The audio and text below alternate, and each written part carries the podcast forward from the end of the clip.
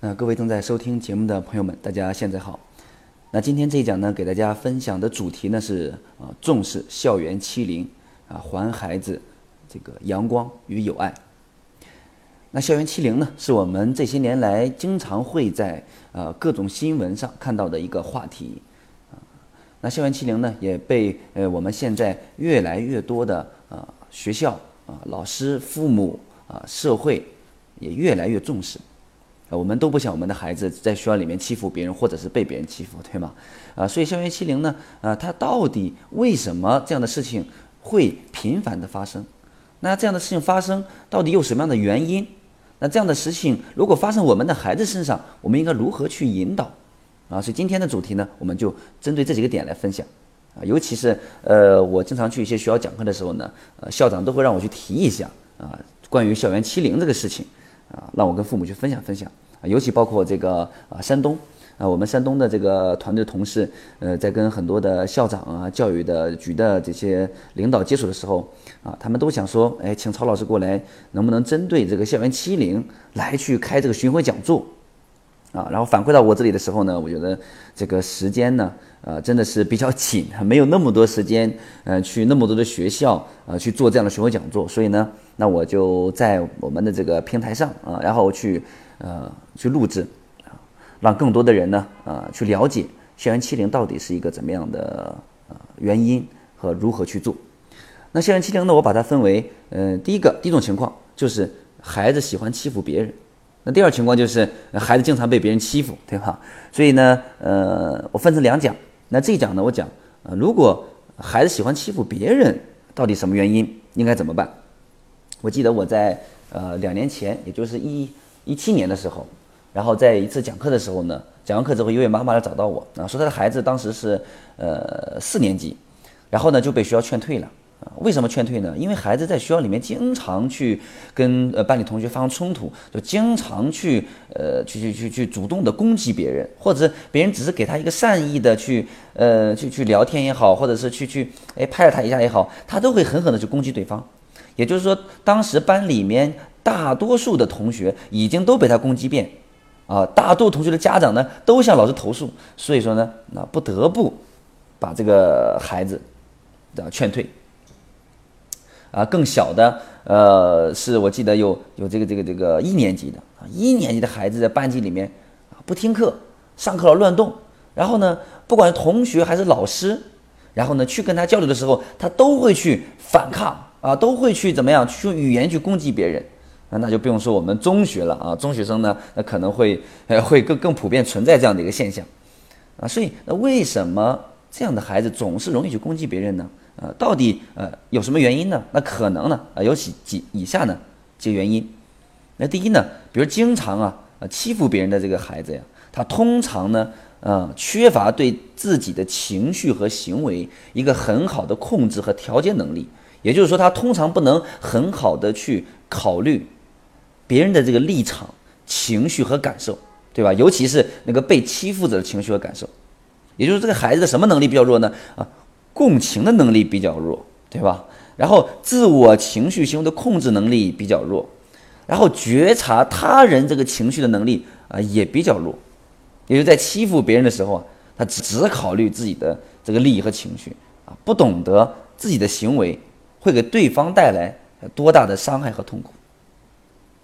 这呃第一个原因，那第二个原因可能是什么呢？就是那孩子如果说喜欢欺负别人呢，啊，那也很可能是什么家庭。教养的结果，就是父母的教养方式，孩子生活在一个什么样的家庭环境，非常的重要，对吧？那这个有些爱欺负人的孩子呢，嗯，那父母的教养方式很容易是什么呢？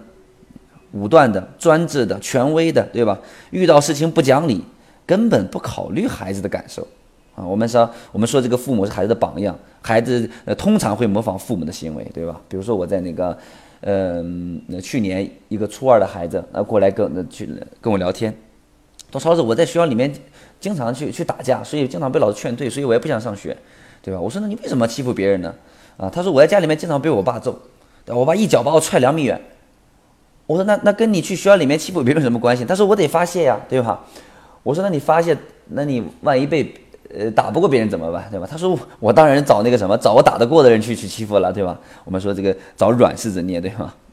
就如果我们家长经常用这种简单粗暴的方式来解决问题，那就会给孩子树立一个什么，嗯，攻击型的榜样。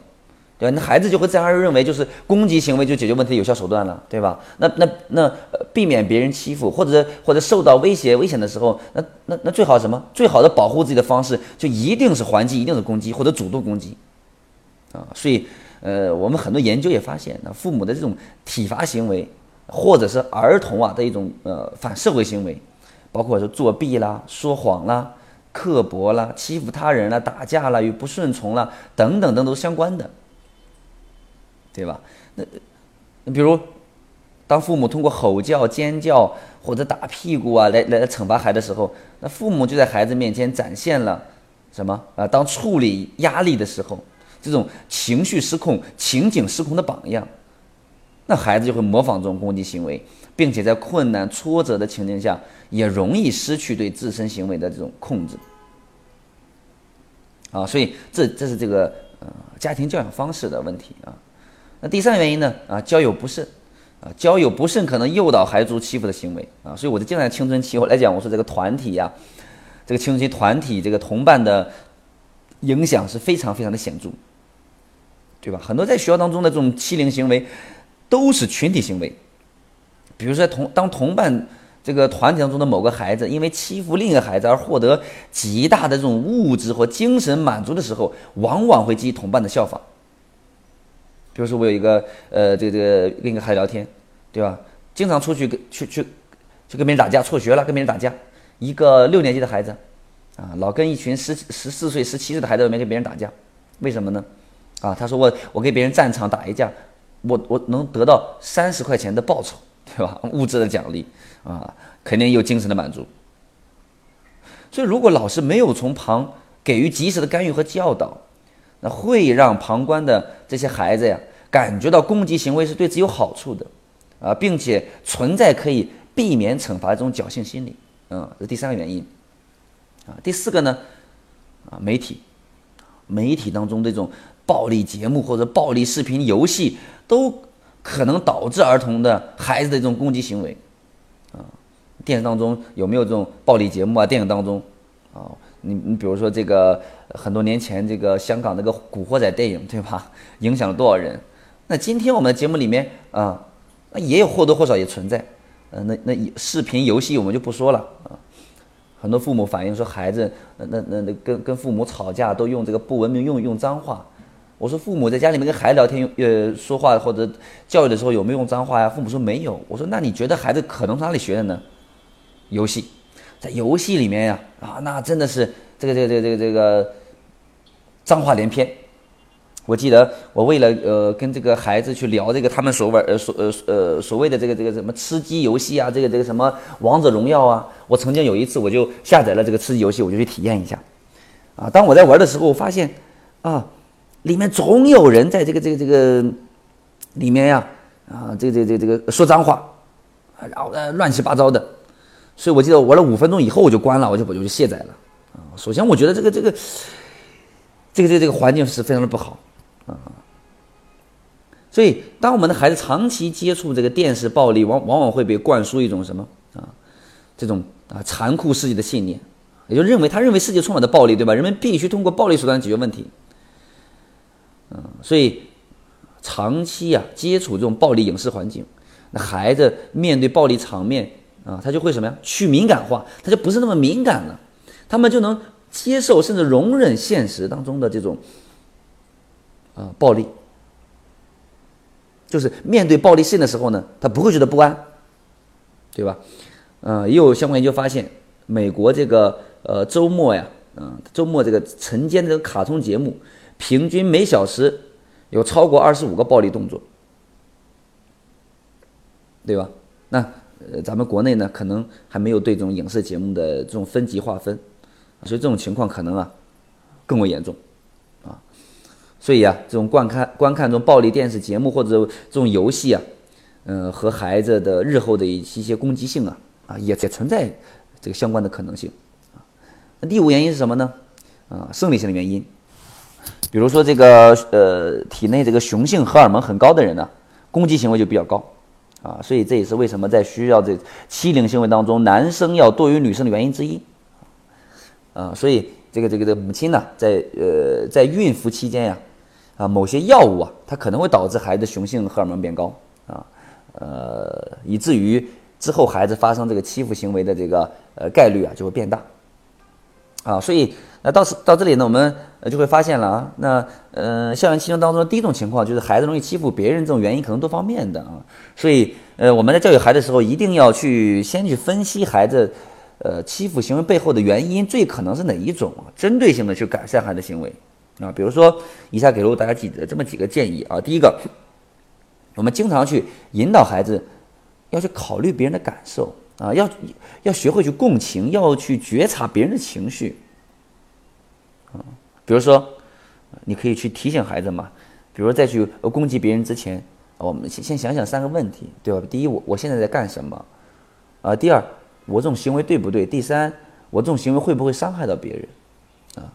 可以去问一问，多去问，多跟孩子有这种互动嘛，嗯，多提醒。第二呢，呃，父母要注意孩子的，呃，教育孩子的这种教养方式，对吧？晓之以理，动之以情嘛。啊，不，这这这个避免体罚啊，避免忽视，避免这种专注、权威控制的教养方式，对吧？第三呢，呃，当负面这个行为出现的时候，这个啊，老师和家长啊，一定要及时的制止和教导，啊，惩戒这个欺负者，保护被欺负者，对吧？啊，作为教育者呢，要给孩子创设一个创设一个和谐友爱的交友环境。啊，引导孩子们谨慎的选择朋友，无论是老师还是父母，告诉我们的孩子啊，什么是益友，什么是损友，对吧？啊，什么是被我们喜欢的人，什么是被我们讨厌的人，不要加入那些经常欺负同伴的群体。那第四呢，就是啊，当然站在国家的层面对吧？啊，希望能对我们孩子观看的媒体进行分级。当然，现在我们看到很多的这个视频也也在，呃，也在做这样的事情，比如什么青少年模式啊，对吧？什么什么儿童模式啊。啊，希望能，能真的能去啊，应用实践到我们孩子的这个啊观看媒体的这种行为当中啊，禁止啊，禁止播放暴力的东西，对吧？啊，那对于我们父母来讲呢，啊，我们也要做到关于这种暴力视频呀、暴力游戏啊，首先我们啊在时间允许情况下啊，第一呢，尽可能的陪孩子看电视、看视频，对吧？选择适合他们内容来看，啊。第二呢，我们要减少孩子看电视的这个时间，与孩子协商嘛，啊，规定每周看电视、看视频的这种最长时间，第三呢，就是我们有空也开始讨论讨论看电视的内容，告诉他们哪些对的，哪些错的。第四就是，如果孩子已经看到了暴力节目，我们要耐心的告诉他们，啊，哪些是虚构的，啊，是不真实的，对吧？是违纪违法的。啊，这第第第四个关于暴力视频的，第五个就是我，那我们要建议这个呃，这个这个妈妈在怀孕期间呀，一一定要谨慎的使用这种啊激素类的药物，啊，这个非常的重要。好，那关于我们呃校园欺凌的第一讲啊，第一个主题啊，孩子容易欺负别人啊这个问题呢，我们就分享到这里。我们第二讲来分享一下，呃，为什么孩子啊容易被欺负呢？